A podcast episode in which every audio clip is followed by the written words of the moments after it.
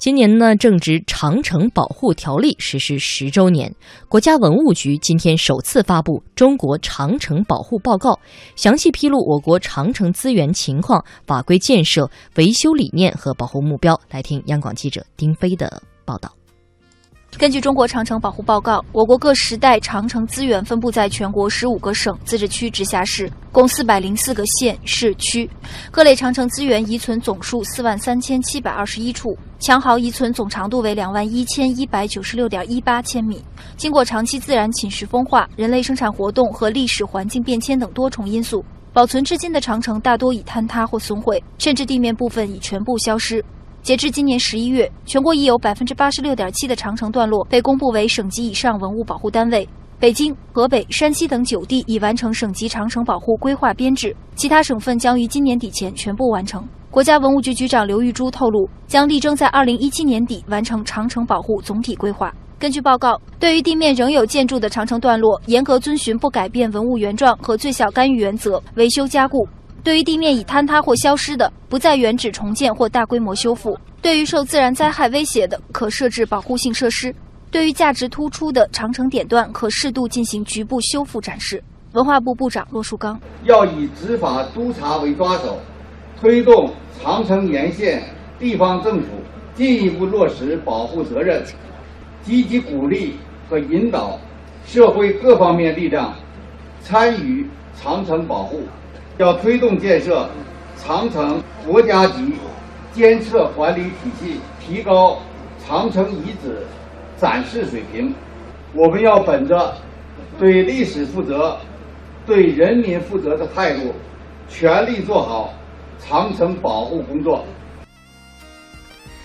长城保护，长城的体量大，时间跨度长，而且长城的很多段落其实分布在自然条件比较恶劣的地区哈。其实我们很多人都去过长城，在不同的段落当中，呃，至少大家也听说过，也都以自己的方式对长城有自己的了解。不过，长城保护目前的状况到底怎么样，恐怕很多人未必有一个非常清楚的概念。我们今天其实也看到不少媒体，呃，在这个报告出台的同时呢，呃，梳理了一些既往以前和长城目前保护状况有关的报道啊，也讲到说长城沿线呢一些贫困地区会比较多，长城的保护经费呢很多时候难以得到有效的保障，所以现在解决这个问题呢好像并不是一个非常简单的事情。呃，关于长城保护啊，恐怕是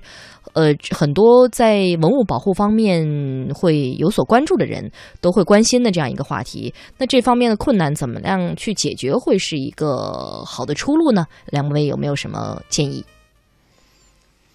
嗯，呃，长城很多地方啊，因为它这个说实话实在是太长了。对，它这个长城不都在北京周边？北京的周边那种长城，哪怕是一些野长城，其实也都开发出来作为一个景点，对吧？尽管我不提倡，对，但是呢，基本上还在这种大城市的周边，关注度还是比较高的。整体来讲，保护的状况很好。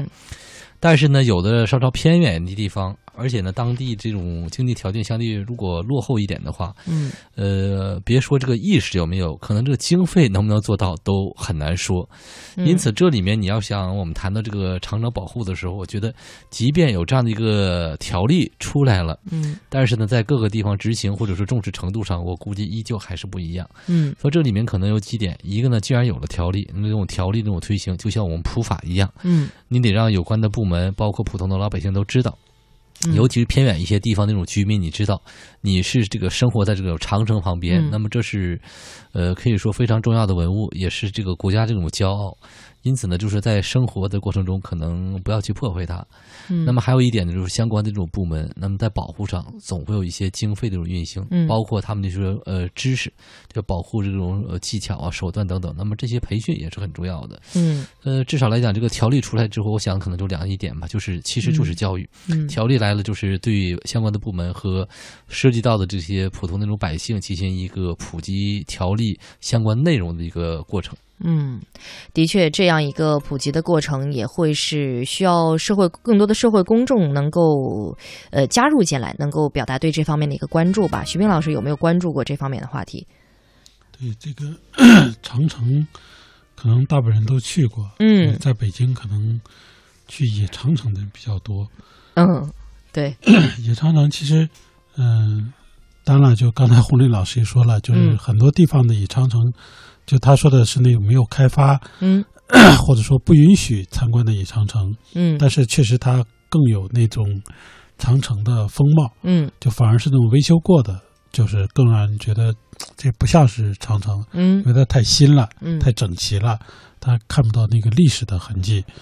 呃，所以我觉得就是首先在它这个政策制定的挺好，就是说，嗯。如果这个地方它已经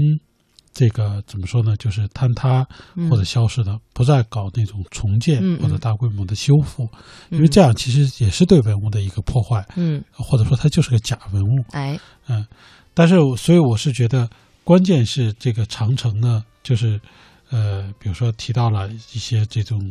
在落实一些资金呀、养护啊，我倒是觉得这个还不是最关键的，因为它长城作为一个不可移动的文物，或者作为一种建筑，它其实你只要这个不去干预它，或者说不去破坏它，应该说它会自然的风化，或者说它会有一些损害。这个东西它就是历史，你不可能说我把长城维护的跟新的一样，嗯那也不可能。所以我倒是觉得，关键的问题是解决怎么就是减少对长城的破坏。嗯我为什么说减少而不说杜绝？嗯因为之前我们专门做过这样的节目，当时有个叫。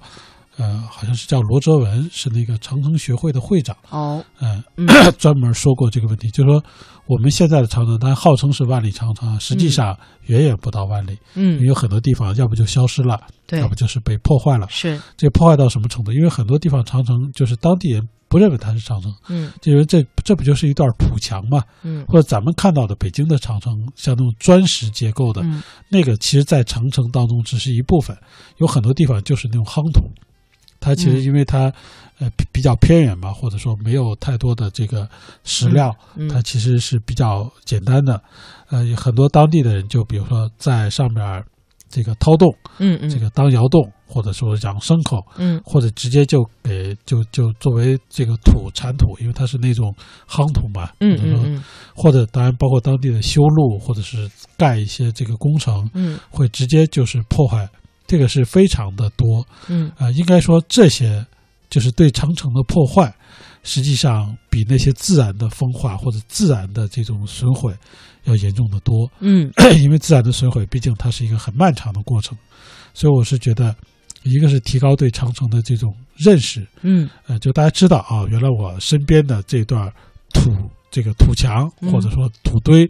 原来就是长城，原来就是一个烽火台，嗯呃，然后呢，能再让大家减少对它的破坏，或者说，就像我们老说什么什么是高压线，那长城作为中华民族的象征，我觉得也应该是个高压线。嗯，你把长城都破坏了以后，再再跟人外国人说我们万里长城，这都没法说了，这也是说不出口。所以我是觉得，把这些破坏能够减少，或者说能够嗯杜绝，嗯呃，可能真的它本身应该说就起到了保护的作用。对，所以我倒是觉得，我对于保护可能呃没有太大的期望，我嗯也不敢奢望怎么样，但我觉得能够减少对长城的破坏，应该说就已经不错了。嗯，的确，对于我们很多普通人来说啊，保护长城可能，呃，大家想不到自己能够做些什么，甚至很多人在生活当中离它也比较遥远。但是，的确像刚才两位观察员老师说到的那样，嗯，什么样的保护算是保护呢？可能呃不去破坏它，或者尽量的在我们的旅游或者说呃经历到的时候呢，呃，能够对它有一个保护的意识，恐怕就能够对长城这样一个